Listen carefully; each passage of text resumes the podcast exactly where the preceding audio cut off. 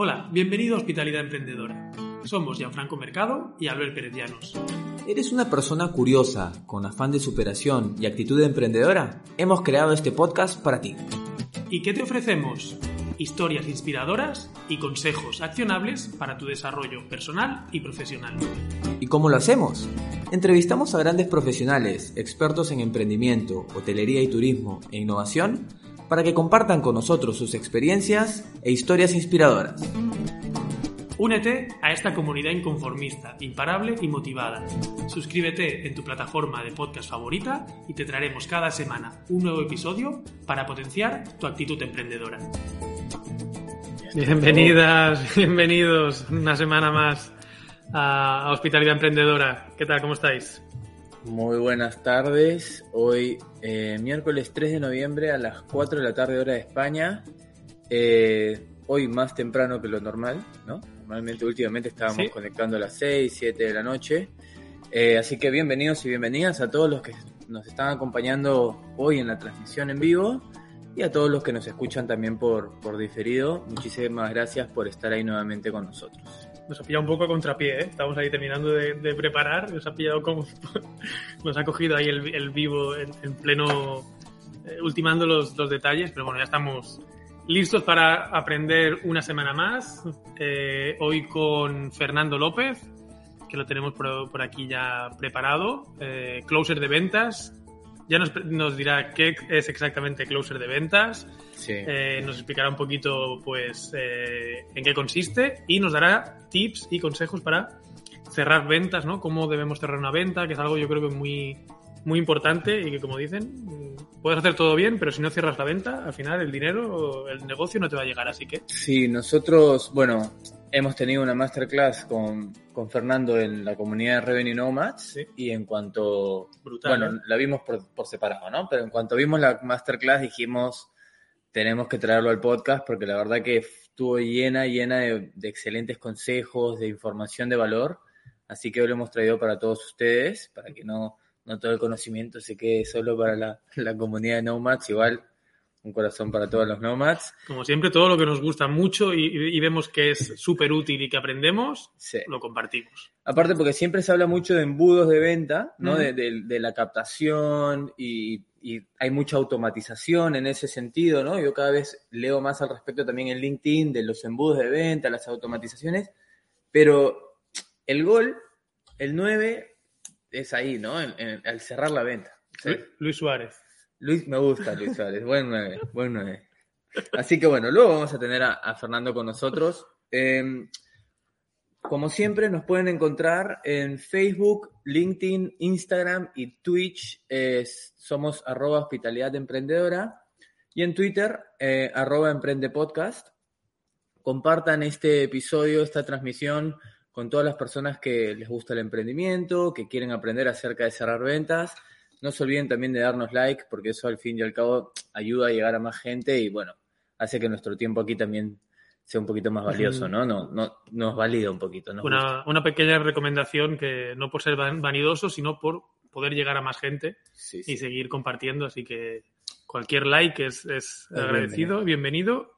Y estoy pensando en hacer, ya que está tan de moda esto, de si llegamos a tantos likes, hacemos algo. Ay, no sé lo hablamos, lo hablamos, lo hablamos, después. y en podcast, en plataforma de podcast, estamos en Spotify, Apple Podcast, eBooks, Google Podcast. Eh, y todas las que tengan podcast. Ahí, vosotros poner eh, en cualquier buscador podcast, hospitalidad emprendedora, o poner solo hospitalidad emprendedora y ahí saldremos. Así que en todos sitios. Sí, sí, sí. Em, así que bueno, vamos a arrancar. No se olviden de compartir esto, actitud emprendedora. Arrancamos nuestra sección de siempre. Arrancamos. ¿Quieres comentar algo de la semana o arrancamos ya? No, la semana ha estado tranquilita, la verdad, suerte, sí. ¿Tú? También. también. Estoy ultimando. Sí, eso es lo que te iba a decir. En cualquier momento nos dejas la transmisión y. ¿no? Sí, ahora tengo que avisar las próximas eh, transmisiones y de repente un episodio se cancela a última hora o, salgo corriendo del, de la transmisión, voy a ser padre en breve, o sea que a lo mejor me tengo que, salir corriendo, esperamos que hoy no. Pero bueno, ahí, ahí vamos, preparando, preparando todo. Sí, sí, así que bueno, ahí vamos también finalizando el año, ya casi, ¿eh? estamos en noviembre, ha volado el año. Yo hace poco estaba haciendo esa reflexión. están las calles con las luces de Navidad. Aquí en Barcelona, ¿no? Sí, demasiado, ¿no? Demasiado pronto. No sé, cada año, cada año se adelantan. Pero bueno. Y aparte tú que estás aquí al lado de Paso de Gracia, esto está lleno. Sí. sí. Pero bueno, es también para Espíritu fomentar el, navideño, ¿no? fomentar el comercio, en verdad. El es para- consumo al final. Sí, es un poco por eso. Bueno. Em, bueno, Vamos, vamos. ¿me, me- me conectas por favor el vídeo? Que vamos a arrancar con una Vamos con la energía positiva, como siempre, y con nuestro amigo Mufasa.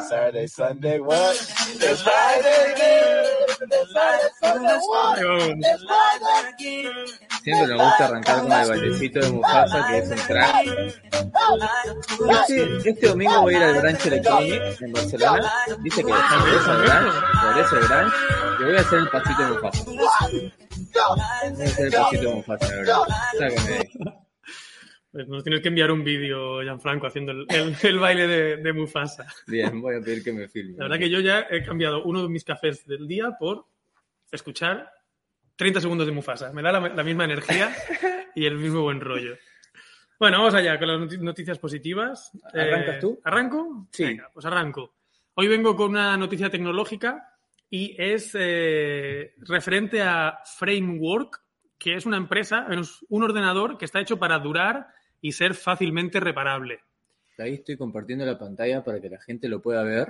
No sé si, si, si os ha pasado, si te ha pasado a ti, Franco, o si, te ha pasado- si le ha pasado a, a nuestra audiencia, a, a quien nos esté escuchando o viendo, que por cualquier, a veces tienes un ordenador, un portátil en el que te gastas mm, un Mucho. pastizal, mucho, porque no son baratos, porque es tecnología avanzada, y a lo mejor se te rompe una tecla Mm. o se te rompe un puerto USB o cualquier cosa que tendría que tener un fácil arreglo Sí. y como cada vez son más eh, eh, pues más difíciles de acceder, más exclusivos, solo para que el, quien el propio fabricante pueda tocar, Más eh, aún con Mac. que por así. ejemplo, te, te lo tengas que cambiar y se fomente este consumo de, de usar y tirar y, y sobre todo esta obsolescencia, obsolescencia Tecnológica. programada, tecnológica. Sí, Bueno, la noticia que traigo hoy es de Nirav Patel, este muchacho aquí. este muchacho de aquí. eh, no sé si es este muchacho de aquí, creo que este es alguien del vídeo solo.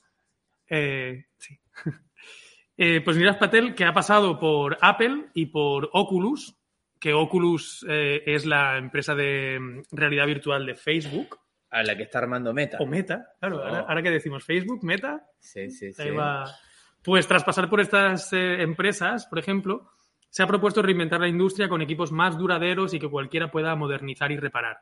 Eh, me gustan unas palabras que ha dicho en la última entrevista que han hecho esta semana, que ha salido pública esta semana, que dice, es demencial que productos tan caros y tan avanzados sean tan desechables. Que gastemos, por ejemplo, casi 2.000 dólares en un ordenador y que el deterioro de una pequeña parte, como una batería o una tecla, los deje inservibles por lo costoso que es repararlos. Mm. Aquí yo tengo mm, recientemente también eh, experiencia con una tecla que se me ha roto del, del portátil. Ahí la veo, la Q. ¿La ves ahí? Ah, no, no es la E, Q. Es la E. Es la E. Y, y necesito, si para cambiar esa tecla, tendría que cambiar todo el teclado entero, lo tengo que mandar a reparar para que lo abran. O sea, que es, realmente sucede en el día a día. Las primeras unidades de framework están llegando a Estados Unidos y Canadá y prevé entrar en Europa en 2022. Y es tan fácil como son módulos, eh, tiene un diseño, como hemos visto, atractivo y se puede. mm, ¿Querías comentar No, no, no. Yo decir que se parece mucho a las Mac. al Mac? Sí, la verdad que se parece ba- bastante, se nota su paso por, por Apple. Y todos son modular, tiene teclados configurables, por ejemplo, puedes desmontar, quitar el teclado y poner un teclado en español, en inglés, en chino. Eh, algo tan simple como eso que ningún ordenador lo permite. Y Claro. no puedes lo trabajar. puede hacer en material de software, de cambiar el idioma, pero no en el En las tan fácilmente. Sí. Y al final será eso, solo con un destornillador, cualquier persona, no tienes que ser ingeniero, no tienes que haber hecho un curso de, de informática, desmontar, de desmontar, con un destornillador abres y cada pieza viene modular con un código QR que lo conecta, lo, lo escaneas, te lleva un vídeo para decirte cómo quitarlo y cómo ponerlo, cómo instalarlo. Wow. Cualquier pieza, si por ejemplo tienes un puerto USB que no es compatible con el puerto que tienes, porque Me ha como cada- pasado esa, del USB. pues Framework te va a permitir que lo abras, cambies esa pieza, cojas por un puerto que necesites y lo vuelvas a instalar. Tan sencillo como eso. Así que, Hace mucho que se hablan de los eh, dispositivos móviles. No lo había visto en, en ordenadores, pero todavía no, los- no salieron los dispositivos móviles modulares, o no los he visto en el mercado, por lo menos yo. Así que Mm. yo creo que es, era hora porque de la basura que tiramos, eh, o de las industrias que más basura eh, crean, está la de la moda y también la, la tecnología. Hay, o sea, mucha basura que estamos tirando cada rato que es tecnología que queda obsoleta. Así que gran trabajo el de Framework, porque también al final están apuntando por la sostenibilidad. Sí. Eh, Y, y que es algo que, que hay que darle la vuelta en, en este, en esta industria porque, como dice, no puede ser que por una pieza que sea tan fácilmente reparable tengas que tirar todo eh, el, el resto, todo el conjunto. Así que bien, eh, mis dieces para Nirav Patel. sí, sí, sí. ¿Qué traes tú, Gianfranco, esta semana? Eh, yo traigo una noticia acerca de Josh Cavallo, no sé si es Cavallo o Caballo, porque es con dos L's, Eh, no sé si has ¿Mm? escuchado, o creo que lo comentamos, Eh, es un jugador de fútbol eh, en activo, joven, australiano de 21 años, que ha declarado abiertamente su homosex- homosexualidad y se convierte en el primer jugador en activo de fútbol profesional en hacerlo. Em, Qué bueno. Josh comenta que durante muchos años ha tenido que ocultar su identidad o su sexualidad porque no lo veía compatible el hecho de ser un jugador profesional de fútbol con, con ser homosexual abiertamente, ¿no? Y ha luchado durante varios años el hecho de, de poder salir eh, y abiertamente, públicamente y comentarlo. Finalmente lo ha hecho y por suerte ha recibido aplausos y apoyo del mundo del fútbol y de la élite del deporte. Por ejemplo, eh, Gerard Piqué, capitán del Fútbol Club Barcelona, compartió las declaraciones de Josh en un tuit y comentó que el mundo del fútbol está claramente atrás en este asunto y que gracias a las declaraciones de Josh eh, se están tomando pasos adelante al respecto. Y también el exfutbolista australiano Craig Foster, que es un destacado activista en favor de los derechos humanos, comentó que nadie debería tener que ocultar quién es. A la pelota no le importa el color, la raza, la religión, el género o la sexualidad. Esto hoy por hoy es una noticia, es una buena noticia. Eh, mi deseo, y creo que el deseo de este espacio, es que en el futuro esto no tenga que ser noticia, porque, o sea, que ya pase a la normalidad, ¿no? Pero hoy por hoy creo que es una buena noticia, lo tenemos que, que celebrar, lo, te- lo tenemos que visibilizar.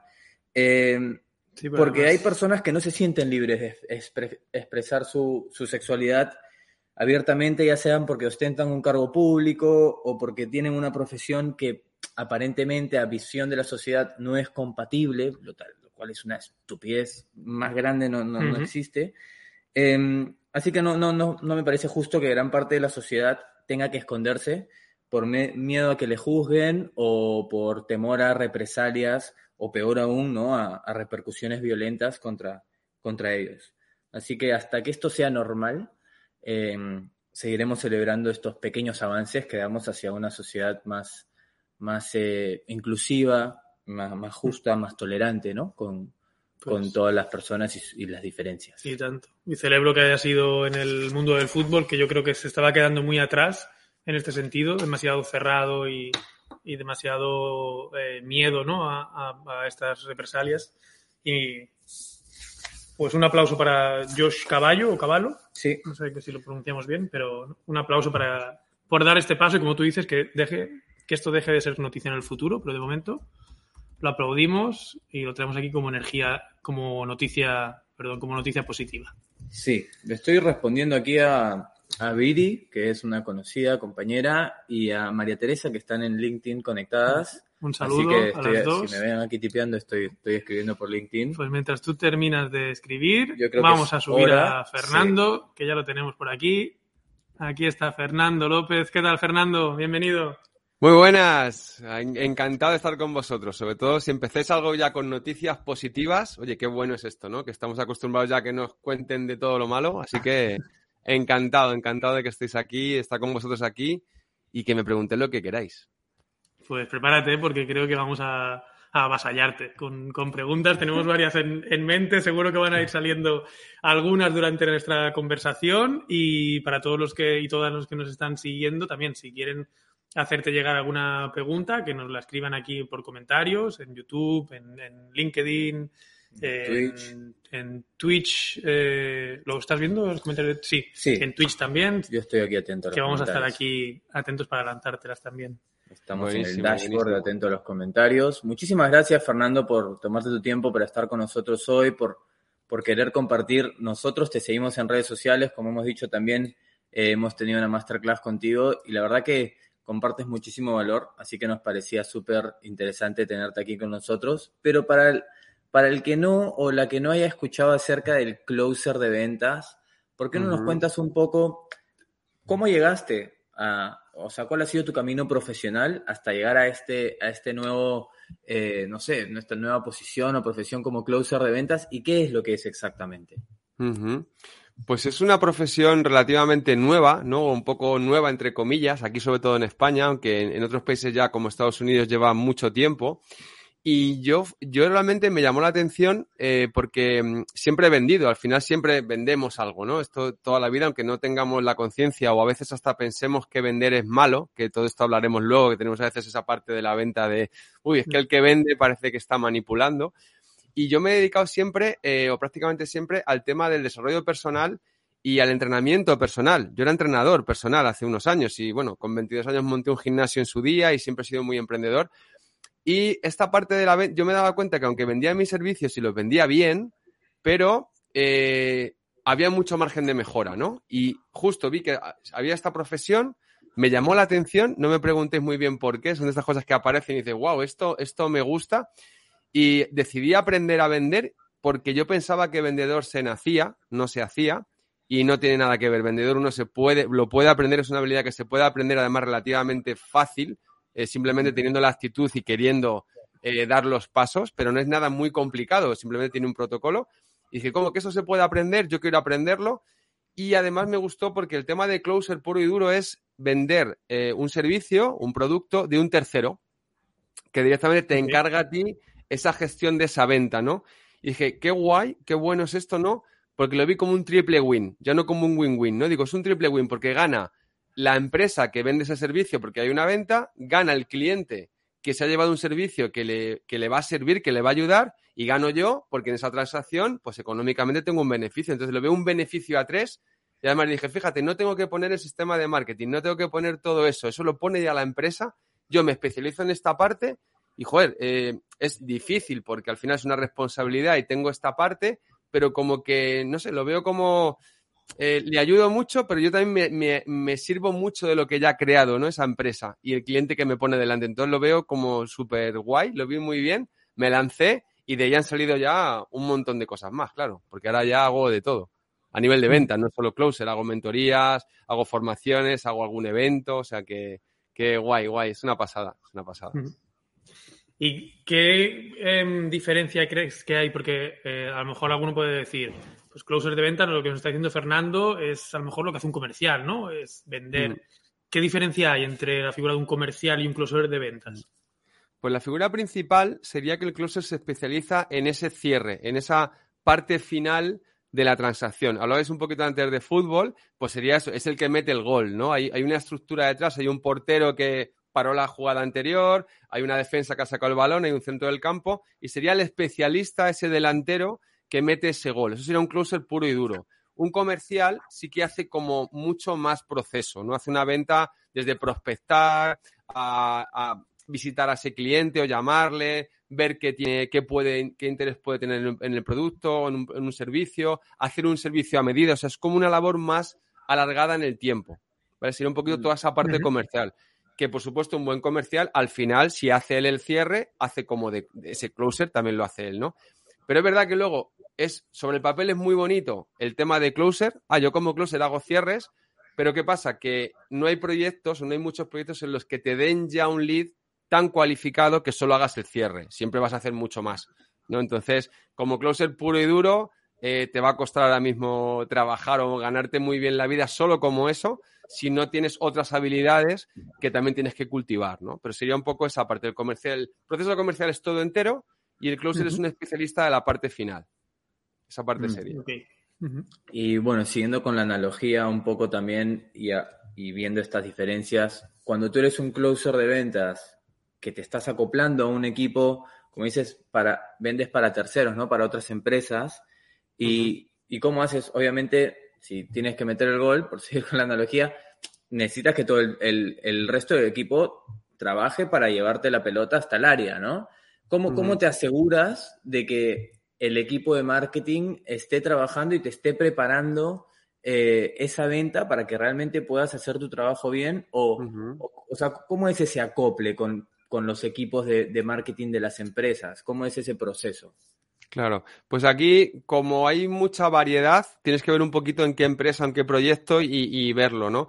Yo me gusta mucho hablar, ver mucho cómo es el, el Customer Journey, ¿no? Cómo el, el, viaje del cliente que hace, desde la, qué publicidad se hace, a qué landing va, desde qué landing, qué correo recibe o cómo es el proceso hasta que llego yo a tratar con él, porque eso me da mucha visibilidad de cómo puede estar trabajando, de, de qué información tiene, de qué objeción puede venir, porque ya sé que por el camino no se está resolviendo. Entonces, mm. es conocer todo el proceso, hablar lo máximo posible con, esa, con ese equipo de marketing o por lo menos hacer yo el viaje del cliente. Yo si hago un lanzamiento, participo que son formato PLF de cuatro vídeos o lo que sea, o formato webinar, yo me hago el viaje del, del posible cliente para ver qué tiene ahí y ver qué se está encontrando. Y luego a veces también algo muy potente que recomiendo hacer a todo el mundo que quiera dedicarse a ser closer o algo así, que yo ya hay proyectos en los que primero digo, vale, cojo 10 llamadas y analizamos y vemos cómo va. Porque hay veces que te aseguran que hacen un trabajo estupendo, que no te preocupes, que vas a tener el lead súper cualificado y en la mayoría de los casos eh, no es así, porque el marketing no está bien hecho. Entonces tú luego te encuentras que no puedes meter ese gol que te dan el, el, balón en el medio del campo, tienes que meter el gol de Maradona, aquel famoso, ¿no? De contra Inglaterra. Te metes uno, pero no puedes meter todos. Eso es lo que muchas veces muchos empresarios pasa y dice, ah, como este es closer y sabe vender, cualquier cosa la vende. Bueno, cualquier cosa ya me gustaría a mí, ¿no? Sería un superhombre, ¿no? Pero hay que ver muy bien cómo acoplarte y yo ya testeo. Oye, vamos a ver, todo está bien. Oye, cogemos cinco llamadas, hacemos un informe, vemos cómo va, esto va perfecto, seguimos, ¿no? Entonces hay que ver muy bien, porque hay que, hay que analizar todo, hay que analizar todo y, y ver cómo, cómo, se hace. Mm. Uh -huh. Y, y, ese cierre de, de, venta, poniendo ya en detalles, ¿cómo lo, lo haces normalmente o, o, qué te gusta más? ¿Es uh -huh. llamada? ¿Es videollamada? Estamos uh -huh. hablando de presencial, si se puede. ¿Cómo, cómo funciona? Pues aquí cada tipo tiene unas características, ¿no? Porque presencial que tienes la mayor información posible a nivel de lenguaje no verbal. Estás delante de la otra persona, ya sabes si te está prestando atención, si no, cómo se mueve, puedes ver hasta si está moviendo las piernas, si está sentado, si está de pie. Una videoconferencia ves una parte, pero te da mucha más información y una llamada te daría la menos información. Yo prefiero siempre, como suele ser online lo que hago, más que presencial, casi siempre videollamada, la prefiero porque así, así, también me aseguro que la persona eh, me está haciendo caso, entre comillas, ¿no? Me está, tengo su atención. Porque por un uh -huh. teléfono puede estar hablando contigo y puede estar eh, friendo un huevo o haciendo otra claro. cosa, ¿no? Yo, yo, siempre primero me aseguro si es momento para hablar, si está todo bien, pero de esa forma veo eh, cómo está, si me está eh, prestando atención, si está atento, si está tomando notas, si no está tomando notas, todo eso tengo más información. Mm. Aunque también os digo que por llamada cuando ya la habilidad la tienes muy integrada, por llamada también se vende muy bien. Porque a mí me, se me da muy bien vender cuando estoy en, en, movimiento y con llamada, con los cascos puedo estar andando. Entonces eso me refresca mucho la mente para tener buenas ideas, con lo cual hay muchas veces que, que solo por llamada llego más lejos que incluso por videollamada. Pero esto ya ha sido un poco con las horas de vuelo. Al principio, videollamada sí o sí te va a dar mucha más información. Mm. Y acabas de, ya acabas de hablar de un par de cositas como de señales, ¿no? De, de si te está prestando atención, si está tomando notas, si estás en presencial, si está moviendo las piernas. ¿Qué, qué señales eh, detectas tú o son las que tú estás prestando atención aparte de estas? No sé si tendrás una lista de cosas de lenguaje no verbal que estás prestando atención en una quizás videollamada o también en una venta presencial para saber si la persona está receptiva a, no, a, a lo que le estamos tratando de vender. Claro, aquí hay varios gestos que se pueden ir analizando, pero hay algo muy potente eh, que es hacer rapport con esta persona. No sé si os suena, de la, en la PNL se trabaja mucho el rapport. Entonces, uh -huh. yo al principio, sobre todo al principio de la conversación, más que fijarme si está más pues cerrado de brazos, más hacia adelante, más hacia atrás, lo que hacemos, y esto va en cualquier conversación, queramos lo que queramos conseguir, da igual que quieras convencer a tu hijo para que haga algo, a tu pareja o algo, es imitar sutilmente sus movimientos. Es decir, si la persona, imagínate que yo en videoconferencia, si está un poco inclinada o está un poco así, yo me pongo así. sutilmente, no vas a hacer exactamente lo que hace porque sería como un poco un espejo, ¿no? Me parece.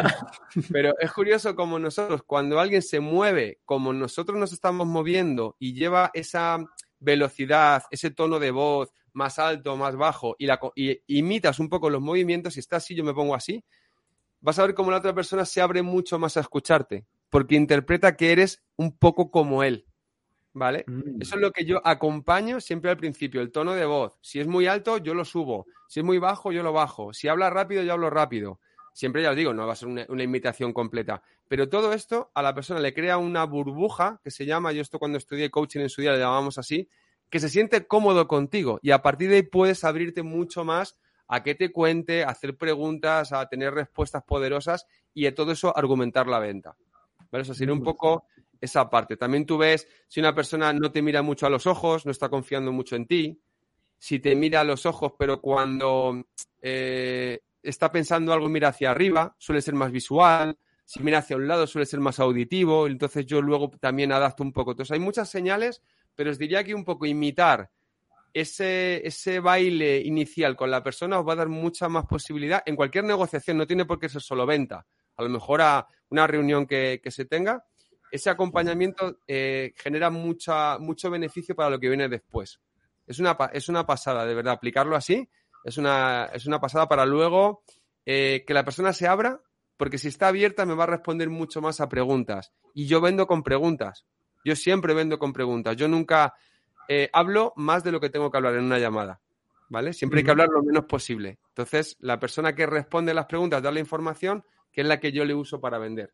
Pero si no está cómoda, no me va a dar información. Entonces ahí sería un Mm. poquito el argumento. Vamos a ir a, a- a indagar un poco más en ello, pero un segundo solo, Fernando, y a los que nos seguís, a lo mejor nos vamos dos segundos, que tengo que cambiar de wifi. Ah. Digo, pues hay un microcorte. Eh, son nada, dos segundos que cambio de wifi.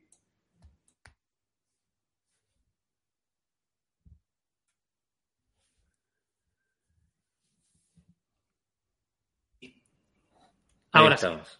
ahora ya estamos. Eh, me ha gustado Pero- mucho lo que has hablado del rapport, porque antes estábamos hablando nosotros en la segunda sección, hoy vamos a hablar acerca de hacer buenas preguntas, y justamente ese es uno de los pasos, el, el crear Ah. rapport con la otra persona para hacer preguntas que realmente eh, sean poderosas en el sentido de las respuestas que obtenemos, ¿no? Así Ujú. que me, me gusta mucho porque va hilando a lo que vamos a ir hablando después.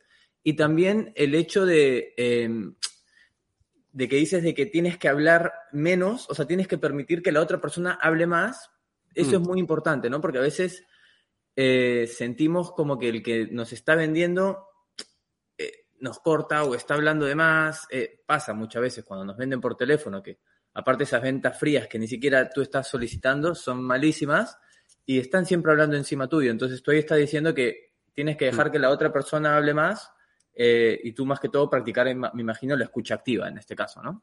Eso es. Aquí hay una imagen para todos los que nos estén escuchando o viendo que es muy gráfica, ¿no? Que yo digo que en la venta hay que ser un Mickey Mouse. ¿Por qué? Porque tienen las orejas muy grandes y la boca muy pequeña. Es decir, preguntar menos y escuchar más. Esto gráficamente se nos queda, entonces siempre, y a mis alumnos de mentoría se lo digo, digo, eres un Mickey Mouse. Aquí a veces repaso llamadas, digo, aquí dónde está el Mickey Mouse y estás hablando tú un montón, ¿no? Entonces siempre, cuanto... Hay una regla que es el 80-20, 20%, del tiempo hablar la persona que vende, 80% la, la que compra. Si nos Mm. vamos a un 10-90, ya lo bordamos. Porque si yo soy capaz de, hablando un 10%, eh, que la otra persona me dé todos los argumentos de venta, prácticamente no es que. Ahí no estoy vendiendo realmente. La otra persona está comprando, que es lo Ujú. importante. Que es. la- me está dando esos argumentos, él solo se está comprando, él solo se está cerrando. Porque yo, yo no tengo que cerrar. Es la persona la que se tiene que cerrar, se tiene que convencer que es la mejor opción. Yo le ayudo, le doy pistas, pero al final es la persona la que se cierra. Si yo tengo Mm. que cerrarla y voy detrás es la venta que, manipulativa, de te- oh, mira que esto es muy bueno, fíjate que esto que no sé qué, cámbiate de compañía porque tienes el descuento. Eso es un coñazo, no vende y aburre a cualquiera. Soy yo el que te- me tienes que sacar mi interés para que yo sea el que compre. Además, a todos nos gusta comprar, pero a nadie nos gusta que nos vendan. Nos gusta tomar la decisión nosotros. Entonces, ahí es como hacemos a la persona que realmente la tome, porque la, la persona importante es ella. En la venta el que compra es el importante. Yo soy un catalizador, soy un, una- un puente para, para que venga y compre ese programa, pero lo importante es la persona. Entonces, si estoy hablando yo, eh, yo no soy el importante. Yo como mucho puedo argumentar o alguna pregunta puntual que me haga, dar una respuesta porque es información que necesita y que quiere. Pero si- aquí hay un tip muy importante. Si doy una información que el cliente me pide, según la dé, termino en pregunta. Porque si termino y no acabo en pregunta, me va a volver a hacer una pregunta. Empieza a tomar el control él, yo me empiezo a responder, responder, responder, responder. Mi energía empieza a caer porque me estoy agotando y luego te viene el, mándame el email que me lo tengo que pensar y nunca más le viste. Y has perdido el Mm. tiempo. Entonces yo, oye, me decías que la formación cuánto dura y vale, pues dura ocho semanas y empieza el día tal. Esto es interesante para ti y corto con pregunta para que volver a activarle. Porque si no va a preguntar, oye, ¿y las clases de cuánto son? Ah, pues de una hora. Oye, ¿qué días son? Los miércoles. Y te va a preguntar de todo y ya pierde el interés porque no está pensando él, me está haciendo pensar a mí. ¿Vale? Esto es súper chulo y vais a ver cómo, vale, a veces tengo que argumentar, te cuento algo, pero te pregunto. Te cuento algo, pero te pregunto. ¿Vale? Ahí vais a ver cómo ese 20-80 se va cumpliendo, porque si no empieza a ganarte terreno la otra persona y tú no, no le ayudas al final porque no, no, no sabes qué quiere, ¿no? Así que eso sería. Muy buena esa, ¿eh? Es buena, sí, Sí, es sí. como que siempre vas dirigiendo la conversación a- hacia tu terreno también, un poco hacia donde quieres, ¿no? Con tus preguntas. Eh, Claro. Aquí tenemos una pregunta que viene desde LinkedIn, eh, Viri Macías. Eh, nos pregunta que ¿cuándo dirías entonces que el lead ya está maduro, ¿no? Y cuándo no. Aquí me imagino que es por ahí un lead que está pasando por un funnel o que ya estamos teniendo varios, varios, más de un contacto con esta persona. ¿Cuándo detectamos que ya estamos bien para aplicar esta, este cierre de ventas o cuándo tendríamos que seguir nutriendo el lead, ¿no? ¿Cómo, cómo identificar ese momento? Claro, pues esto, o sea, es una pregunta muy interesante. No tiene una respuesta única, ¿no? Porque de- depende de muchos factores. Hay que ver qué estamos vendiendo, a quién se lo estamos vendiendo. Todo eso sabes que en marketing, pues el buyer persona, la propuesta de valor, en qué somos diferentes. Hay varios aspectos. Pero yo, ¿cómo lo detecto? Cuando en esa llamada, porque esto es muy bueno. Al final, el closer o la persona que vende o el propio emprendedor, si vende él, que yo siempre aconsejo primero que se forme en ventas y que venda sus propios servicios, primero siempre el emprendedor haciendo preguntas tú vas a ver en qué punto está el lead. Y con esa escucha activa, tú ya puedes retroalimentar tu embudo. Porque dices, joder, me llega siempre con esta duda, me llega siempre con esta objeción, detecto un patrón. Entonces, esto es lo que tengo que trabajar antes. ¿Vale? Pero ¿cómo lo sabes? Realmente, eh, hasta que no te tiras al barro y empiezas a coger llamadas, muchas veces no sabes, sobre todo un funnel o un sistema de ventas que esté recién hecho, que esté empezando, esas primeras sesiones te van a dar un montón de información que ahí no te preocupes tanto en vender o no vender. Evidentemente siempre queremos vender. Pero si no vendes, como digo, si no vendes, aprendes. Con toda esa info, retroalimenta el embudo porque vas a ver que a partir de ahí tienes un montón de argumentos. Súper importantes. Si no coges esa información, yo por eso en los procesos que sí que estoy como closer puro, que cada vez son menos porque estoy más en formación y en mentoría, em, siempre me implico mucho en dar feedback. Y además pregunto al proyecto, oye, eh, ¿vosotros estáis abiertos a que yo os dé feedback para tener mejoras? Porque hay empresas que no, o hay, o hay eh, sí, tienen su sistema y es como, bueno, yo te, yo te paso el lead y ya está. Pero ojo, es que yo, los que no vendo, te voy a dar una información que si tú quieres reimplementar, es oro puro. Si no me haces caso, ya ese proyecto me interesa poco. Porque es, es como, digo, te mando ahí balones al área y tú or- organízate, hombre, pero si a lo mejor te digo que me los mandes por aquí, que este defensa es el más débil, coño, hazme caso, que por este Mm. lado tenemos más posibilidad de meter gol, ¿no? Si te lo estoy diciendo. Entonces ahí hay gente que es muy abierta al feedback y ahí está guay, pero es súper importante. ¿Cómo sabemos que el lead está maduro? Hasta que no hablamos con él, no lo sabemos. ¿Y cómo lo sabemos a, más, a nivel más profundo? Con las preguntas adecuadas. Tengo que saber qué estoy haciendo en la conversación, en qué punto de la conversación estoy, qué quiero obtener, para ver si el lead me lo dice o no me lo dice. ¿Vale? Esto de la estrategia siempre tengo que saber, oye, con esta pregunta, ¿qué quiero conseguir? Vale.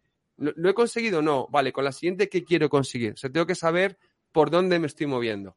Pero dependería mucho de qué, de qué mm, caso concreto y siempre escucha activa porque el lead te lo dice todo. El mercado te lo dice todo, siempre, solo que hay que escuchar. Eso es. Y para llevar ese balance de 20-80 que comentabas y poder hacer esas preguntas clave, eh. ¿tienes alguna técnica? O sea, ¿tienes palabras clave que sí o sí tienen que salir en, en ese proceso? ¿O tienes algún consejo para cómo encontrar esas preguntas que te van a, a- a hacer, eh, a extraer la máxima información? Claro. Pues fíjate, aquí, o sea, igual no hay un protocolo rígido. De hecho, eh, existen los guiones de venta, ¿no? Yo incluso en mentoría, tengo una mentoría muy chula, eh, que son solo dos sesiones, porque es muy breve para que rápidamente el- el- la persona pueda aprender a vender, en la que sí que entre la primera sesión y la segunda hago un guion para esa persona, para ese servicio. Pero digo, el guion, lo más importante es el poder romperlo. Porque como tengas que seguir siempre un guion, no vas a vender. ¿Por qué? Porque eso es como ir, salir a un partido de fútbol con un guion. Mira, en el minuto 3 voy a hacer esto. ¿Y tú qué sabes? A lo mejor en el minuto 3 está, está atacando el otro equipo, ¿no? Entonces, está bien que tengas como ese, ese- esa parte, pero preguntas como muy marcadas o muy en mente, a lo mejor sí puedes tener dos o tres, pero yo me iría más a por las fases de la venta, que yo en mi método lo tengo identificado. ¿no? Yo tengo 10 fases de la venta. La primera sería la fase de química, la segunda sentar las bases, la tercera estado actual, la cuarta dolor, la quinta estado deseado, por ejemplo. ¿Por qué quiero hacer? Quiero ver, oye, si ahora estoy en la fase de dolor, ¿qué preguntas mm, son idóneas para sacar el dolor de la persona? Entonces, claro, yo puedo tener mejor la primera, pero la siguiente pregunta va condicionada por la respuesta de la primera. Entonces, si yo tengo ya como un guion, eh, estoy siendo un robot en la venta. Entonces ya no tiene sentido, ¿no? Pero sí, por ejemplo, para preguntas para el dolor, oye, pues ¿cómo te afecta a tu vida esto que me cuentas que te está pasando? Oye, y de todo esto que me dices, me has dicho, tre- le- ¿cómo se, me ha ido la palabra ahora? Eh, le, pa- le parafraseo, ¿no? Le digo lo que, lo que me acaba de decir. Digo, oye, y de esto y de esto y de esto, ¿qué es lo peor de todo? Es una pregunta muy típica, porque, claro, de, de tres cosas y una que es la peor. Oye, y esto, si no lo cambias, ¿cómo estarás en tres meses, por ejemplo? ¿No? Pues fíjate cómo ahí, pero yo lo importante es que sepa que estoy buscando el dolor. Y ya, depende de lo que me diga, tiene sentido la pregunta siguiente. ¿Vale? Entonces yo sé, ahora estoy en dolor, vale. Ahora estoy buscando el estado deseado. Hostia, ya lo tengo, a lo mejor con tres preguntas lo tengo, pues aquí ya no sigo. Ya, ya lo tengo, voy a lo siguiente. Voy a hacer una pregunta de compromiso, a ver si realmente esto está comprometido. Voy incluso a hacer una pregunta inversa de si tiene el dinero. Yo a veces la hago, ¿no? ¿Cómo podría hacerlo? Como ejemplo, oye, entonces entiendes que este es buen momento para ti para invertir. Si me dice que sí, es que ya el tema económico no suele ser un problema. Luego, si viene la objeción, ya sé que hay algo que es que no me ha dicho correcto o me está mintiendo por el tema que sea, ¿no? Pero la hago implícita. Oye, entonces, ¿es buen momento para ti para invertir en esto que estamos hablando? Sí, sí, sí, es el momento, es ahora. Y a veces le digo, oye, ¿y no sería mejor esperar un poco? Porque, oye, a lo mejor dentro de dos meses tal, y que me, yo le lanzo la cuerda a ver qué me dice, no, no, no, no, esto lo hago ahora porque es el momento, ya está. Ya me lo tengo que pensar, un no tengo dinero, un ya me lo pensaré, voy a consultarlo, no tiene sentido. Y si luego me lo dicen, le digo, oye, me dijiste que era ahora y ahora me dices que me lo tengo que pensar. Oye, hay algo aquí que no me cuadra. Cuéntame qué ocurre. Y ya, le, ya estamos un poco sacando la verdad, ¿vale? Así que sería más que preguntas concretas, saber dónde me estoy moviendo para saber qué quiero conseguir. Y a partir de ahí te van a salir. Ya con la habilidad y con la práctica te salen. Eso sería. O sea, más bien tienes este, este método de 10 fases, que no sé si las podrías compartir con nosotros, y Sí. entiendo que en cada fase tienes una tip- unas tipologías de preguntas o un objetivo por fase y te vas Eso guiando más o menos por ahí, ¿no? Eso es. Yo tengo las 10 fases, serían fase de química, que es la fase inicial. Estas fases no tienen por qué ser en este orden. Es como un orden lógico, pero luego hay alguna fase que la puedo quitar, porque ya no, no tiene sentido, porque a lo mejor la he hecho en una llamada anterior con esta persona. Ya la conozco, pero yo tengo como, yo le digo que es como un tren que no tiene por qué parar en todas las paradas. ¿Vale? Entonces sería la fase de química en la que ese rapport, ese preguntarle por cómo está, de dónde vive, un poco esa parte de, de crear burbuja, de crear química, ¿no? Luego sería la de sentar las bases. Siempre le digo esta llamada para qué es y qué estamos haciendo aquí los dos. Porque si no, a veces se pierde el hilo y acabas hablando de cualquier cosa y ni se vende, ni se compra, ni pierdes el tiempo, ¿no? Pues mira, esta llamada, oye, en esta llamada quiero saber tu interés o tu compromiso por esto. Para ello te voy a hacer una serie de preguntas. XX, oye, ¿me das tu permiso? Yo siempre pido permiso para comenzar la conversación. ¿Por qué? Porque ya implícitamente, si me dice que sí, tengo un primer sí del cliente, que eso es muy bueno. Y segundo, ya le estoy preparando para que varias preguntas y las preguntas son mías. Entonces Mm. me posiciono, ¿vale? Elegantemente me posiciono. Y, lo- y la otra persona dice, joder, qué bien. Pues mm, perfecto, porque a todos somos como muy, nos gusta saber qué va a pasar, ¿no? Si ahora, cuando empiezo un webinar, a lo mejor siempre digo, mira, este webinar consta de tres partes. La primera es esta, la segunda es esta y luego es esto. Tú como persona que lo ve, ah, qué guay, tengo un índice, ¿no? Pues en la llamada es lo mismo, el índice se lo vamos a dar, ¿no? Sería sentar las bases en la, la fase 2. La fase 3, buscar el dolor, ¿vale? Eh, la fase 4, eh, estado actual. Estas a veces las hago en este orden o invertido. Ver cómo está ahora.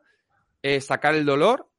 Otra sería el estado deseado, el deseo que quiere conseguir, cómo se ve con- cuando se transforme en esto, cómo se ve con su negocio facturando X, lo que sea que vendamos.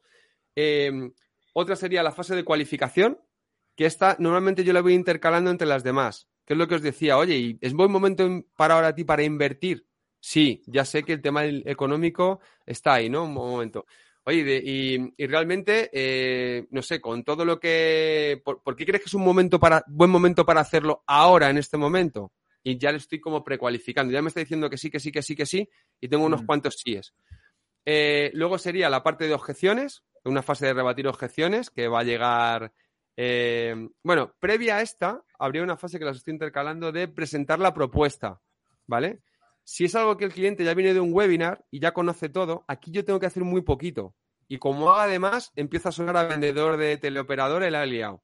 Pero si el cliente no sabe nada o le estoy presentando un presupuesto, imagínate que le presento un presupuesto a medida, porque lo que vendo es un servicio ad hoc, y tengo que presentárselo. Entonces, esta fase es muy importante saber hacerla bien, que también tiene su aquel, tiene su historia. Así que luego entramos ahí un poquito porque está guay. Luego sería la parte de mm, decir el precio, si no lo sabe, o si lo sabe recalcarlo, pero si no, decir el precio. Em, luego la parte de objeciones, que suele venir después del precio, porque el precio suele ser la principal, que no, a veces no es la verdadera o la principal, pero es como la más habitual. Eh, y luego sería ya después de objeciones la fase de cierre, que es que saque la tarjeta y pague o que haga la transferencia, porque con todo lo demás, si no ha pagado, no hay cierre. Ayer audito, audi- audito a una empresa, por ejemplo, hay una multinacional que voy, les voy y les audito las llamadas de venta a los operadores que tiene. Ayer estaba con ellos y un chico me pasó una llamada de media hora y me dijo, no entiendo nada cómo después de media hora ha fluido todo muy bien. La llamada ha sido una pasada, como a la semana esta persona luego no me cogió el teléfono y me lo bloqueó. Digo, claro, has confun- has confundido llamada amable con llamada de venta. No has cerrado nada. Te ha contado su vida, tú le has acompañado gentilmente, hasta se ha desahogado un poco en ti de tenía un día tal y tú has sido su mejor ah, amigo ese rato, pero no le has vendido nada y lo analizamos y vio el por qué. Pero claro, si no hay, si no pago, muchas veces, joder, qué guay este cliente, me ha dicho que mañana, mañana tengo el cierre, olvídate. Cuando esté el dinero en la cuenta, lo celebras. Yo hasta entonces no hay cierre, porque pueden ocurrir cosas, y si tu energía está ya en haberlo celebrado, como luego ocurra algo, te cuesta mucho retomarlo, porque es como volver atrás. Ahora, si todavía no he llegado ahí, espérate, que todavía a lo mejor eh, voy a estar abierto a que haya que trabajar más con esta persona, porque sale una objeción, me mandan WhatsApp, tengo que rebatirle algo, y ya yo, cuando, cuando cierro, es cuando lo celebro. ¿Vale? Pero siguen un poco, creo que te he dicho las 10, no sé si me falta alguna. Sí. Están las 10, están las 10. Eso es un sí, poco en el, mi método, que es el método Bendis, yo lo llamo así porque es de vende y disfruta o disfruta vendiendo, porque cuando sabes vender yo lo disfruto mucho, tengo una llamada de venta y estoy deseando que llegue, porque voy a conocer a la persona, porque le voy a ayudar, porque mola mucho. Entonces, en mi método, en este método, yo he hecho estas 10. Esto no lo veréis igual en otro, veis, veis parecido, pero a mí es la que me sirve, porque yo luego puedo quitar y poner la que quiera, pero es un puzzle que esas son todas las piezas. Mm. ¿Vale? Muy bien. En el, en el apartado ese que comentabas de, de presentar la propuesta, que decíamos de ampliar un poquito más, en ese Mm. momento, ¿cómo vendes eh, tu propuesta? ¿Cómo, ¿Cómo marcas ese hecho diferencial que tiene nuestro producto sobre la competencia? ¿Cómo lo haces? ¿Cómo lo enfatizas? Pues fíjate, eh, te refieres a presentar la propuesta, ¿no? Cuando tengo que este presupuesto, esa propuesta, Sí. vale. Pues aquí es muy interesante no presentarla de forma lineal. Si yo imagínate que mi propuesta tiene 10 puntos que tengo que presentar, pues tiene yo te voy a hacer esto, te voy a hacer esto, te voy a hacer esto, tal, tal, tiene este, este servicio al cliente, esta asistencia. Yo con las preguntas anteriores, como sé su dolor y sé su estado deseado, o por lo menos una de las dos cosas, porque aquí también hay que ver que el ser humano se mueve siempre por dos motivaciones, o dejar atrás un dolor o obtener placer. Y siempre nos pesa más una. Hay gente que se mueve más por evitar el dolor y gente que se mueve más por obtener placer. Por ejemplo, alguien que hace dieta. Puedo hacerla más porque me fatigo subiendo escaleras y esto no puede ser, me, me va a dar algo, o me motiva el verme estupendo en, un, en un- una camiseta nueva. Pero una de las dos cosas es la que me motiva. Entonces yo tengo que sacar esa información previa. Cuando yo sé qué le motiva al cliente, le voy a contar la propuesta, le voy a contar lo que quiere oír. ¿Vale? Y esto parece manipulativo, pero no es manipulación para nada, es persuasión. Es decir, si de 10 puntos yo sé que él hay tres que son lo que más quiere, lo que más está buscando, yo le cuento esos tres los primeros y se los visto muchísimo, porque con eso ya me ha comprado. Los otros están perfectos, si se lo voy a dar, es un servicio, si yo, yo sé que vendemos algo siempre que es bueno y que es honesta la venta, nunca vendo, si vendo algo que sé que es malo, ahí sí que estoy ya manipulando y engañando, pero tengo una propuesta muy buena. Pero yo no cuento todo lo, lo que vendo, yo si son 10 puntos, te cuento los tres que sé que son los que estás buscando. ¿Vale? Imagínate que vendo una formación y hay una, una parte de networking muy potente en esa formación. Si la persona me ha dicho que lo que está buscando es networking, eso es lo que más le cuento. Si la persona me dice que el networking le da igual o que incluso no es muy de relacionarse con gente, que él lo quiere para él, pues no le voy a vender eso. Porque si le, le enfatizo, fíjate el networking, vas a estar con un montón de gente, si eso no lo quiere. Y, lo que quiere la persona es lo que hay que respetar. Es, es perfectamente respetable y pues si no quiere, no quiere. Pero fíjate que yo siempre es lo que quiere conseguir. Imagínate ahí dice, estoy, no sé, yo vendo, yo trabajo en una agencia de marketing digital y también hago todo el proceso de venta de lo, de lo que vendemos, de servicios. Pues gente que te viene muy quemada porque le han engañado, porque se ha gastado un montón de pasta y no le ha funcionado, porque luego no le hacían caso. Nosotros tenemos una asistencia brutal porque tienen un canal privado con nosotros de comunicación 7x24. La persona que me viene quemada con eso, yo el canal es lo que más le vendo. Si ya sé que la agencia funciona súper bien y son unos máquinas trabajando, pero eso mm, ya lo da por hecho el cliente. No le voy a vender por ahí, porque incluso a lo mejor ya me lo ha dicho, que sabe que somos muy buenos. Pues ya está. ¿Dónde hago hincapié? En que va a estar atendido, vamos, como, como si fuéramos eh, su familia. Eso es lo que compra. Entonces yo ya la propuesta te cuento los primeros puntos, los más importantes. Que ya me preguntas tú alguno más, entramos ahí, porque por supuesto te lo voy a explicar, te lo voy a comentar eh, con todo el gusto del mundo, pero digo lo importante y pregunto siempre, oye, ¿esto es interesante para ti? ¿Qué me va a decir? Que sí, ya sé que me va a decir que sí, pero lo recalco. O a lo mejor me dice que no, o hay una variación, entonces yo escucho, porque a lo mejor yo estoy dando por supuesto algo, que es lo que nunca debemos hacer en una venta, nunca damos por supuesto, siempre hay que preguntar, pero solo lo sé si pregunto. ¿Vale? Entonces siempre lo que digo, eh, presentaría lo que el cliente quiere comprar, lo principal que quiere comprar. Y si ya con eso me compra, ¿para qué voy a decir más? Si con eso hace la transacción, ya he vendido. Si luego encima hay otros siete puntos más que le voy a dar, que son estupendos, ya se lo cuento después si hace falta, pero que compre.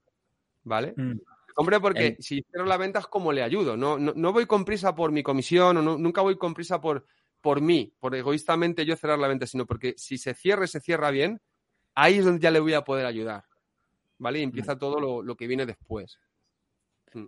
Entiendo entonces que antes de esta llamada de venta, el cliente o el, el prospecto no tiene un contacto con la propuesta. Es lo que sugieres. Por- por- o sea, no enviarle la propuesta primero por email, que muchos lo Mm. hacemos. Qué Te buena envío por email, ¿no? Y, y así la lees con tranquilidad, que es la típica, ¿no? Eh, o sea, se la presentas por primera vez en esa llamada. Hay que intentar siempre, y eso sí que es de verdad que es oro puro para todo el que nos esté escuchando, si, porque funciona así, nunca mandársela de entrada. Si ya se pone muy la persona muy cabezona, no, le mándamela, mándame, pues al final pues se la mandas y ya está. Pero siempre hay que intentar presentársela tú primero y luego se la, desde esa presentación, oye, te hacemos un zoom y te comparto pantalla. Luego te la mando, pero quiero presentártela ¿por qué? Yo siempre hay que argumentarlo, no puedes decir, oye, mira, que o, o te la presento yo o, o- o no te la nada. mando, porque eso suena a chulería, ¿no? Y por ahí es complicado vender. Hay algún perfil de comprador que sí le gusta que le retes, pero es un, 15 es un 15%, ¿vale? A ese le vas a vender así, pero ojo, ¿no? Entonces, yo siempre, cuando eso digo, mira, pues ya tengo la propuesta hecha, así que mira, eh, cuando tienes 10 minutos, nos reservamos 10 minutos porque te la voy a explicar en detalle para que veas todo lo importante, ¿vale? Y luego a partir de ahí ya decides, pero no te la quiero mandar porque directamente te van a surgir preguntas, luego me tienes que preguntar a mí, quizás a lo mejor la quieres revisar con alguien de tu equipo, oye, ¿por qué no estamos ahí ya todos y la vemos? Porque ya les tengo delante y ya me pueden preguntar y ya rebato objeciones. Si no, el, en el mail, luego te consigues el perseguidor. Oye, ¿has visto mi propuesta? Uy, tengo el correo hasta arriba, espérate que luego, uy, pues he sacado un rato para verla, pero no la he visto entera. Ahí ya estás perdiendo muchas posibilidades de venta. Y, también cualifico, si la persona no está dispuesta a sentarse conmigo 10 minutos para que le cuente, ya estoy viendo que no está tan interesada. ¿Vale? Esto es muy importante. A veces tenemos miedo, ay, porque no nos porque no se tire la venta, por no parecer borde al cliente o tal. Bueno, que se lo mando, lo vemos con muchas facilidades. A ver, hay que dar facilidades entre comillas. Si una persona está muy, muy- si yo tengo algo que os quiero comprar a vosotros estoy súper interesado y me decís que nos tenemos que reunir, digo, venga, ahora mismo. Si es que quiero, quiero hablar con vosotros. Ahora, si ya me empiezo a poner barreras, ya estáis viendo que ahí pasa algo. ¿vale? O no hemos hecho bien el proceso anterior, que a veces pasa, si la llamada o la videollamada no hemos hecho las preguntas, no sabemos el dolor, no lo hemos encauzado, probablemente luego la persona mándame el presupuesto y nunca más se supo, ¿vale? Pero yo siempre aconsejo el, igual que una propuesta inicial, oye, mándame, a veces que te piden, no, mándame tus tarifas.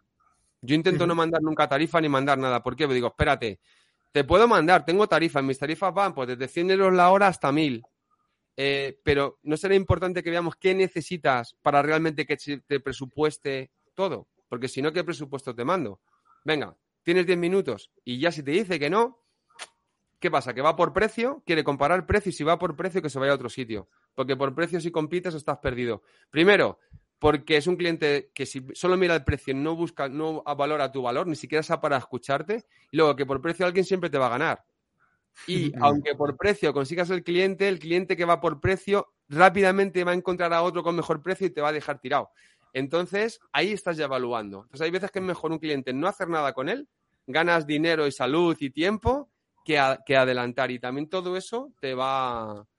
Cuando sabes vender y, y pones la oreja, lo que digo, el Mickey Mouse, que tiene la oreja muy fina ya, ahí sacas muchas cosas que luego dices, mira, este tío, por dos preguntas que me ha hecho, mm, ya sé que estoy perdiendo el tiempo con él. Mm. Y eh, yo creo que entonces para eso también eh, tienes que saber el perfil del cliente. ¿no? Comentabas ahora de ese perfil retador que hay un, un 15%. Em, ¿Sabes identificar entonces eh, perfiles o hay un- una tip- tipología de, de clientes? Nosotros, por ejemplo, hablábamos de los temperamentos, hemos hablado en Revenue Nomads y, y en Mm. algún episodio y tal, eh, otras técnicas de, de evaluación como el DISC, etcétera. ¿Sabes identificarlos y depende de qué temperamento o qué perfil de cliente actúas de una manera u otra? ¿Hay algún consejo para saber identificar y cómo acercarnos? Sí, de hecho yo tengo, eso además lo enseño siempre en las formaciones de lo primero del todo. ¿Por qué? Porque en esa fase de química que hemos hablado primera, donde hago ese rap por ese acompañamiento, yo lo que estoy es con las orejas de Mickey Mouse así de grandes. ¿Por qué? Porque estoy detectando la personalidad de la otra persona. Y cuanto antes la pille, mejor, porque ya le voy a empezar a hablar en su lenguaje. Entonces, yo tengo cuatro que me he creado yo, pero sí que va muy, muy en la línea del disc, ¿vale? Un poco en esa línea. Aquí hay, si te vas al enneagrama, hay nueve, si te vas a los temperamentos hay... Pero bueno, yo hay cuatro que me funcionan, porque si lo complicas mucho, te vuelves tan loco, sobre todo al principio, aplicándolo, que yo tengo alumnos que dicen, espérate, que es que le he hecho una pregunta, y no sé qué me ha dicho, y están más pensando en qué puede ser que en estar presentes en la conversación, y así pierdes la venta seguro, ¿no? Entonces yo tengo cuatro que son el retador, el ayudador, el analítico y el divertido. ¿Vale? Bueno, Entonces, por ejemplo, el retador es la persona, eso, el que a que no hay de hacer esto. Ese sería el retador. El retador es el que es como habla rápido, va al grano, no quiere mucha química, mucho rollo, va directo y es una persona que suele comprar, no suele tener problemas de dinero o de invertirlo si le ve el sentido. Pero si tú le enrollas mucho, le has perdido la venta. Ese es el que te dice, oye, vale, vamos a hablar, vale, pero tengo 10 minutos, solo tengo 10 minutos. No te preocupes que nos sobran dos. Si le contestas así, tienes- le, ha- ganado porque quiero oír eso, que, qué guay. O sea, no voy a perder tiempo con este tío. Ala, si el, que te, el retador te dice, solo tengo 10 minutos y dices, hostia, que con 10 minutos no me va a dar tiempo porque tengo aquí una presentación, bla, bla, bla, bla. Si le gusta lo que dices, vas a estar media hora con él. Si es que lo de los 10 minutos luego queda, no se habrá pasado muchas veces que alguien que dice, no tengo tiempo, y luego estás media hora y dices, ¿dónde se ha ido que tenías que ir al dentista? Lo dice por, por, por, por el tiempo, ¿no? Esto nos pasa mucho. Pues al retador, eso. El ayudador, por ejemplo, es alguien más muy calmado, habla bajo, es una persona que le gusta mucho el toque personal, en la familia a lo mejor, todo eso es más familiar, más así. Si tú ves en el rapport inicial que es más tranquilo, habla pausado, le preguntas por cómo está y te contesta, incluso te repregunta, ¿y cómo estás tú? Mm, ya voy a un perfil más ayudador, más en ese sentido, de esa Mm. manera. Esa persona a lo mejor todos los- sus logros los orienta en un beneficio para los demás. Si es alguien que yo le vendo, por ejemplo, un programa de entrenamiento personal, como vendía en su día, es una persona que va a querer incluso luego ayudar a su entorno a que también esté en forma, a que quiere inspirar a sus hijos. Esa es la persona. El retador lo quiere para él, para ponerse una camiseta guay y decir estoy cachas. Y eso es lo que le mola. Y es perfecto. O sea, al final no es, no es ninguno mejor ni peor, uno nos va a caer mejor, pero que para la venta, oye, pues adáptate, ¿no? Y, y es perfecto.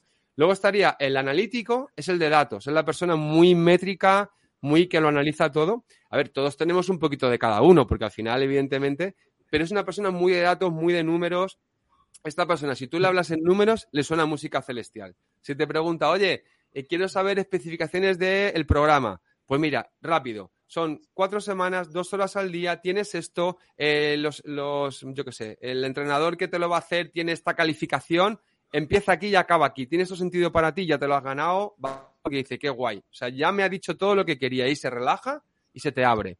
Pero como te pregunte datos y no los sepas, aquí es importante siempre, eh, nunca mientas, esto en ninguna venta, pero aquí menos, si no lo sabes, lo tengo que preguntar, porque eso le va a sonar mucho mejor a que, a que le digas algo y no estés convencido o le digas un dato a medias. Pues mira, creo que esto era, creo que esto acababa el 20 de mayo.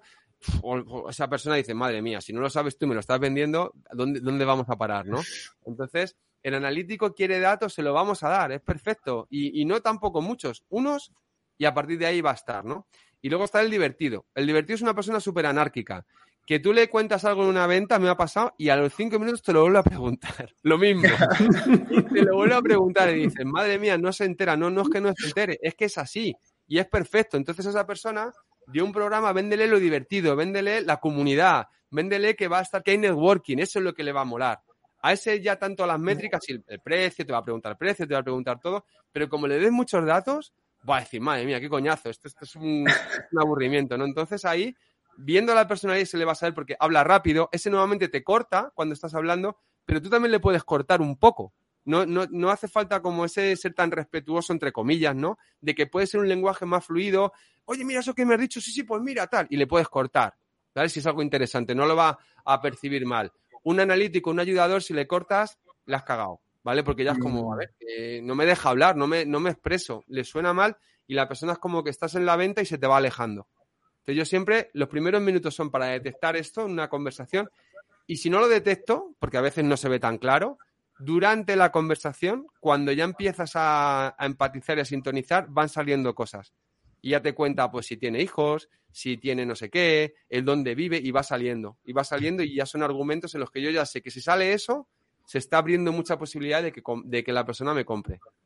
Mm, me gusta, me gusta estas cuatro categorías que suenan en todo, en no solo en venta, pero o sea, encajan mucho, ¿no? Y, está muy bueno. Eh, tú creo que te habías apuntado una pregunta de, follow-up o tiro la... no, no, no, tira. Me estaba, eh, escuchándote, estaba poniendo ideas para, para aplicarlo a, a, nivel hotel, o sea, te estoy escuchando y voy a la vez, me están surgiendo muchas ideas de lo que estás diciendo, así que... Claro, ¿no? Como decir, cómo, vender los, los, productos, digamos, en recepción, ¿no? el upselling para adaptar un upselling, para cómo vender al, cliente que tienes delante, para que cada uno veas, ¿no? Eh, lo que decías de números, de que al final lo, he eh, hilado mucho con los temperamentos de el retador es el colérico, el ayudador es el melancólico. O sea, entender que si a un cliente te dice que quiero vender una mejor habitación, y me pregunta, vale, eh, ¿cuántos metros cuadrados tiene? Ya voy a por el analítico, entonces sé cómo venderle para que me coge la suite. En cambio, si viene otro más sanguíneo, pues mira, te puedes tomar unas copas en, la, en el saloncito que tiene, ¿no? O sea, voy adaptándolo a, a, cómo ponerlo en marcha en el hotel para vender ese, ese upselling en recepción, así que Gracias, Fernando. tomando, notas, como... en clase aquí. preguntas. ya me eh, contaréis, cuando lo vais aplicando, irme contando cómo funciona, que vais a ver cómo... Es que se aplica a todo. Por ejemplo, si vas a vender una casa, por ejemplo, el tema inmobiliario es lo mismo. Hay que ver el tipo de la persona y para qué quiere la casa. Si yo sé para qué lo quiere, el tipo de persona que es, ya le enlazo si eso, si quiere montar fiestas en la terraza porque es un divertido, pues ya le pongo, oye, ¿y aquí tú qué pondrías? Porque ¿dónde va el disjockey? Hostia, el disjockey va allí. ¿Y dónde pondrías no sé qué? Tal. Oye, pues mira, y, tienes una luz aquí que si la pones, tal, y además, mira, te va a ver todo el barrio, eso es lo que él quiere. Hala, un ayudador, pues va a hacer más una merienda media tarde, con una música tranquila, quiere estar con su gente, a lo mejor lo hace dentro de casa porque tampoco quiere molestar a vecinos, entonces le tengo que trasladar ahí. Entonces cada persona va a comprar una cosa. Esa es la magia de vender y lo bonito. Fíjate lo bonito de que entiendes a la persona y, le, llevas a donde él quiere y le estás vendiendo algo que ya desde el momento de la venta, eso es súper potente, yo en el momento de la venta ya la persona empieza a disfrutar del servicio. Aunque sea una formación que empiece un mes después, en la venta le has hecho saborear tanto que esta persona está diciendo, wow, que llegue. esto es muy potente en la buena venta, porque si no haces la venta bien a veces con pues un poco de persuasión y tal, la persona puede comprar, pero ¿cuántas veces luego no hay una devolución? En los 15 días, una formación, oye, es que al final he visto que no es para mí porque no se cerró bien del todo. Ahora, si yo te saboreo en esa transformación dentro de tres meses, ¿dónde vas a estar? Y tú lo ves, lo paladeas, lo vives, lo quieres, tú la formación está diciendo que empiece ya, por favor. O sea, no es solo la venta, es que desde la venta estás creando un caso de éxito. Porque la motivación es muy elevada. Luego, luego tiene que ir acorde el programa, claro. Pero ya esa motivación elevada ya es un punto. O sea, esa persona está diciendo, joder, qué maravilla, está soñando con empezar, está, se va a la cama diciendo que empiece esto ya, ¿no? O sea, que fíjate como una venta buena eh, es otra película, ¿no? Está, está guay. A mí es que me encanta, como se, se, puede, se puede notar, ¿no? Que me gusta. Hay una cosa que mencionaste cuando estabas hablando aquí de, las tipologías, ¿no? De personas y tal. El, ¿qué, ¿Qué hacemos cuando no tenemos la respuesta? En un proceso de venta, ¿no? No, no tanto dependiendo de a quién, sino en, general, ¿no? ¿Cómo, cómo deberíamos, eh, porque claro, estamos tratando de vender, queremos ser nosotros los que estamos dando la información, no queremos parecer como que no la tenemos o como que no sabemos, pero creo que es bastante válido y puede pasar que alguien nos haga una pregunta que realmente no, no para la cual no tenemos la respuesta. ¿Cómo, cómo sugieres que actuemos en ese momento, ¿no? Durante un, una, una venta. Ajá. ¿Tienes alguna así en ejemplo que te hayan dicho que puedas sacar o no, no, no. un poco más de contexto? No, no tengo ningún ejemplo porque yo las ventas son hotel, alojamiento y esto se vende online, no es tanto de llamada y tal, ¿no? Pero como has mencionado algo como al analítico, si te dice algo y no tienes la respuesta, mejor decirle, mm. te lo voy a, te lo voy a, eh, no lo tengo ahora, te lo, te lo consigo, lo averiguo y te lo digo, ¿no? Pero me imagino que pasará con diferentes mm. personas en diferentes procesos de venta que te preguntan, más aún cuando tú estás trabajando para empresas cerrando ventas que tú al final no eres el que da el producto o el servicio. Entonces mm. hay cosas, no, creo que tú tengas un manual enfrente tuyo para saber todo al momento, ¿no? claro. cómo, reaccionas en esas mm. situaciones? Pues a eso, te lo preguntaba un poco, pues si había alguna concreto, pues ya te doy ahí el tip y te lo, y te lo aplicas, ¿no? Pero ah. eh, aquí siempre ser muy honesto. Es decir, si algo no lo sabes, no lo sabes. Yo, por ejemplo, la agencia de marketing, y yo de marketing, pues cada vez sé más, porque cada vez me implico más y miro más y ya me sé métricas y ya me sé que es un CPM, un CTR, eh, cuando convierte la landing, cómo traquear, no sé qué, no sé cuántos, todo. Pero claro, hay clientes que te preguntan algo más técnico y te digo, mira, pues yo, la verdad que ahí eh, tengo que preguntarlo al equipo de consultores. O eso lo tengo que consultar, porque yo ya ves que entiendo, yo le voy, le voy argumentando, pero yo no estoy en, esa parte tan directa, ¿no? Yo estoy más, como estoy ahora contigo, yo soy, el director de nuevos proyectos de la agencia, yo, yo estoy más analizando si realmente, pues, qué, cuál es tu proyecto, si nos encaja a nosotros, si te encajamos a ti.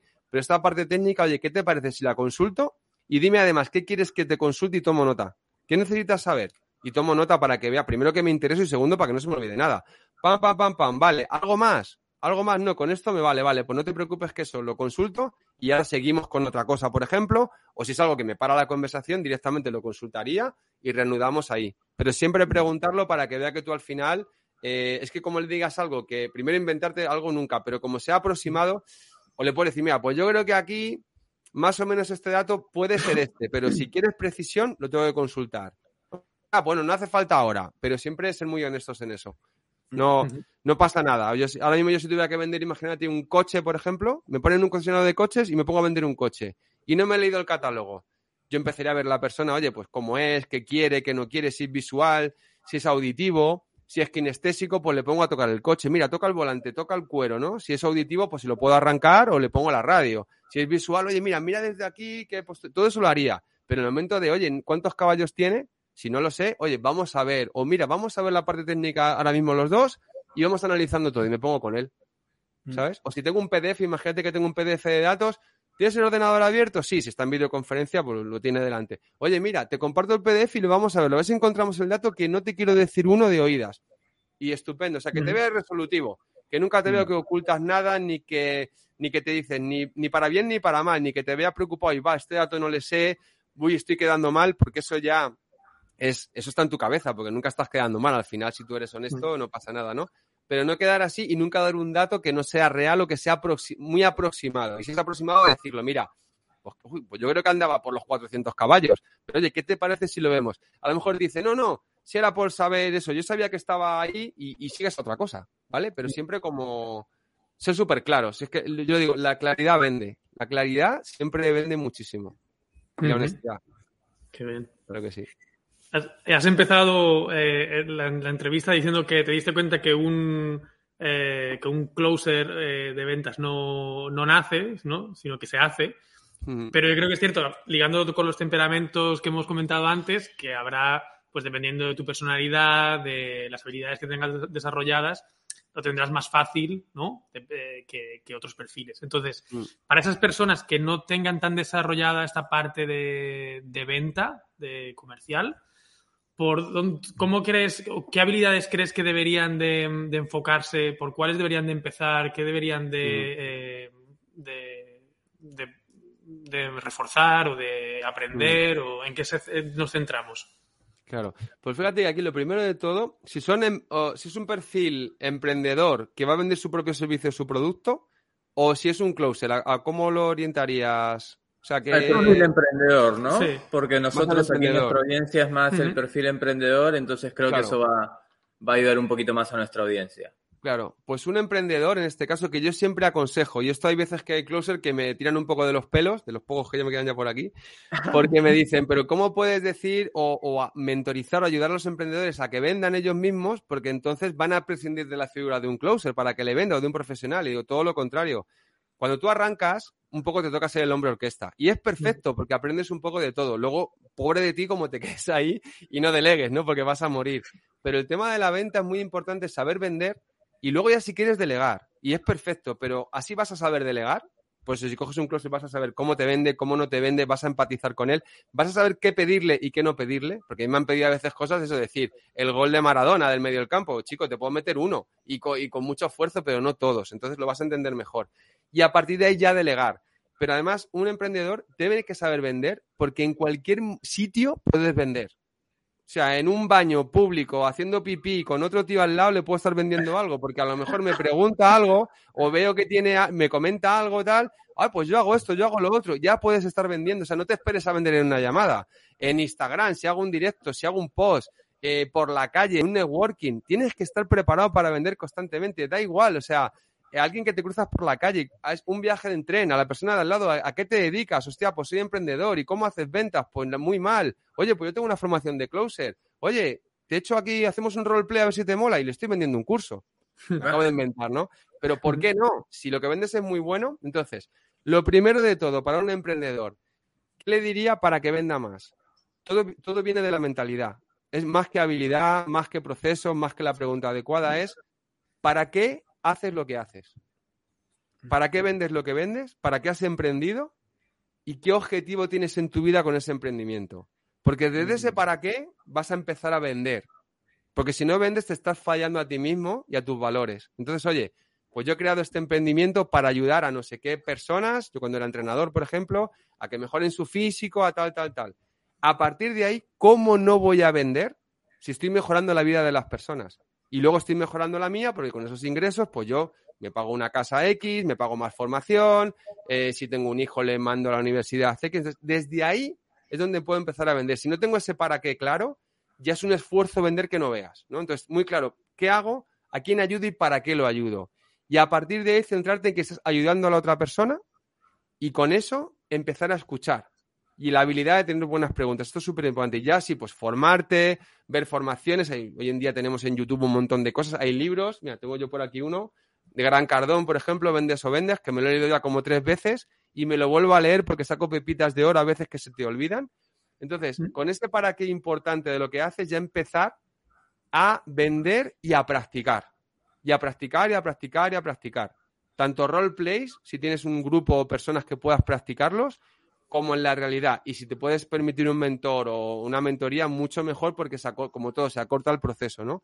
Pero me irías aparte. Pero si tú no tienes muy claro, muy claro tú para qué, lo tienes claro, yo, por mucho que te quiera enseñar a vender, te va a costar un montón. Porque no tienes ese, ¿qué estás, ¿dónde quieres llegar? ¿no? si no tengo el objetivo, pues no, no tengo esa motivación, ¿no? Para llegar. O sea, yo sería mm. esa parte. Con eso claro, Luego ya la habilidad, ¿se puede aprender? Claro que sí. Se puede, hay gente que nace, entre comillas, vendedora, tiene una habilidad innata.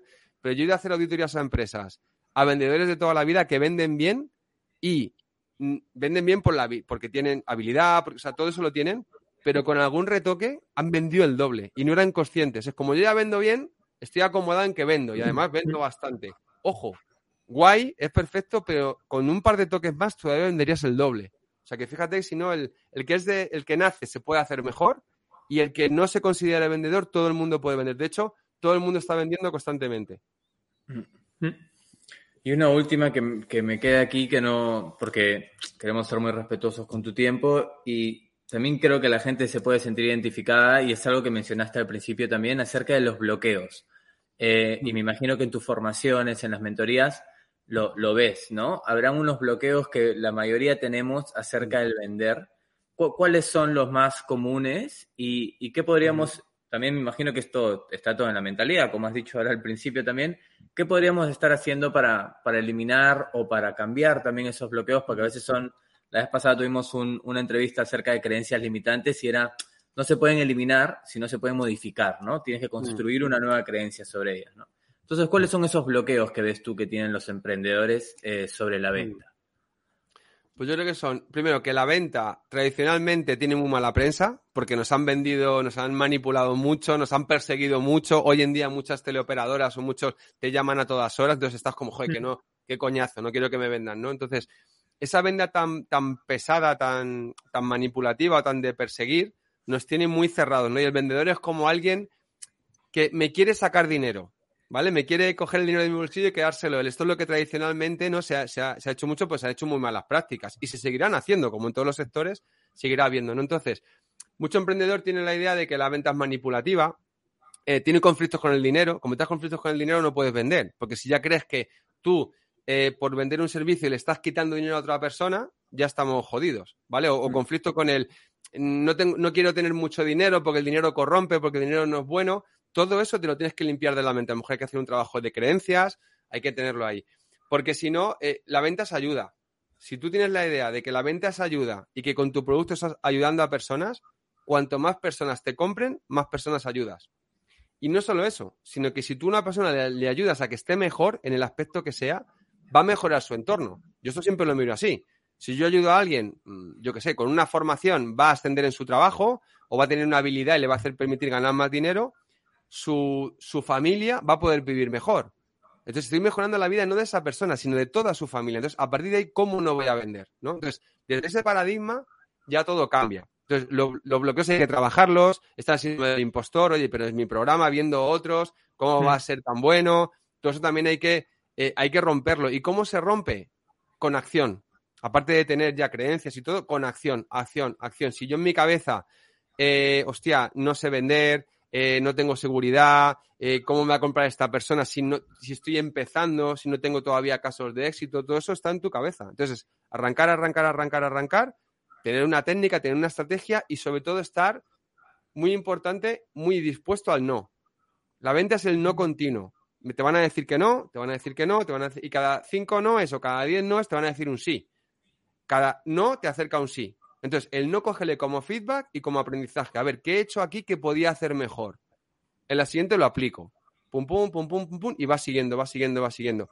Pero, o sea, vas a pasarlo mal, te va a temblar la voz, eh, vas a- antes de una llamada vas a tener ganas de ir al baño, porque nos ha pasado a todos, y esto es práctica. Yo ya voy muy suelto y hay días que también si tengo un día malo, pues me cuesta más de lo normal, porque aquí nadie es Superman, pero ya hay muchas llamadas que lo que digo, lo normal es que esté contento, venga, voy a ver a esta persona, miro el formulario que me ha rellenado, voy a ver cómo le ayudo, me desapego de la venta. Para mí lo importante es ayudarle y sé que si le ayudo la venta va a ser una consecuencia. Si solo estoy pensando en venderle, se nota y no estoy fluyendo en la llamada. Y eso al final me aleja de la venta. Pero ya os digo, es como todo práctica, ¿no? Al final la bici, pues aprendes a montar en bici, cuando te has roto las rodillas, te las has rapado 20 veces, pues esto es igual. El síndrome de impostor, ¿cómo se quita? Con acción. Eh, la seguridad, ¿cómo se gana? Con acción. Acción, y un día vas a tu casa llorando como una magdalena porque te han dicho que no y te crees que eres una mierda de vendedor. Ese día te va a pasar. Sigue adelante. Porque es que nos va a pasar a todos. Y no hay forma de evitarlo. Es que no hay que evitarlo. Es que si no pasas por ahí, no llegas. Si no pasas por ahí, como. Mira, cualquier deportista, cualquier, no sé, cualquier deportista de élite, cualquier persona, un Rafa Nadal, ¿cuánto ha pasado en su vida con lesiones? ¿Cuántos problemas ha tenido? Millones. que ha hecho seguir? Evidentemente haciendo las cosas bien. Pero si no sigues, olvídate. O sea, al final te comen esos bloqueos, ¿no? Entonces, trabajar creencias, trabajar todo. Pero es curioso como todo eso, con acción, se va. Con acción y con desapego al resultado. y mejoro, y mañana mejor, y mañana mejor, y mañana sigo, y mañana mejor, y las ventas llegan, y te llegan que te llegan por todos lados. Luego dicen, madre mía, o sea, esto es una pasada, pero sería un poco lo que yo aconsejaría. No sé si queda ahí bien respondida. Sí, sí, sí. Es a- pasar a la acción definitivamente es lo que te va a eliminar los bloqueos. No tenerle miedo al, al fracaso, entre comillas, el fracaso, ¿no? Pero al no, Claro. que me ha gustado mucho eso. No tenerle miedo al no porque darlo por hecho, ¿no? Vas a recibir muchos en el camino y que no te detengan. Así que sí, sí, Claro. a mí me ha quedado clarísimo. Muchísimas gracias. Pasamos a las... Vamos a las, a las- a las últimas preguntas para no quitarte mucho más tiempo, porque si no estaríamos aquí aprendiendo y Yo te, estoy encantado, ¿eh? te exprimiríamos Yo estoy- al máximo. Pero Yo me había reservado ahora hasta y media y estoy encantado, ¿eh? Digo, por si acaso se alarga, pero vamos, que... vamos ya con las, con las últimas, que son tres preguntas que hacemos a todos y a todas los que pasáis por aquí para conoceros un poquito más. Y la primera es eh, nueva de esta temporada, que es ¿qué canción tienes motivadora? Esa canción que te pones en el momento que quieres levantar de- el ánimo, a lo mejor antes de una llamada importante, eh, que nos quieras compartir para esta playlist que estamos creando de canciones motivadoras. Claro. Pues fíjate, yo tengo una, a veces antes de una llamada, lo que hago es una mini meditación, aunque sean cinco minutos, porque me limpia la cabeza y entro súper limpio a la llamada. Si puedo, a veces incluso si estoy en un sitio o no tengo tiempo, porque acabo una llamada y tengo otra, oye, un segundito que voy a coger agua y lo que hago es un minuto de respiraciones y vuelvo. O sea, que hay más que canción, hago ese parón. Pero si tengo una que me pongo normalmente cuando sí que cierro, es la de, Sala, la de Salam Pepa, Push It, es ochentera eh, de hip hop. Esa me encanta. Es bueno, como yo ya tengo unos años, pues yo la bailaba mucho en la discoteca cuando tenía 14, 15 años.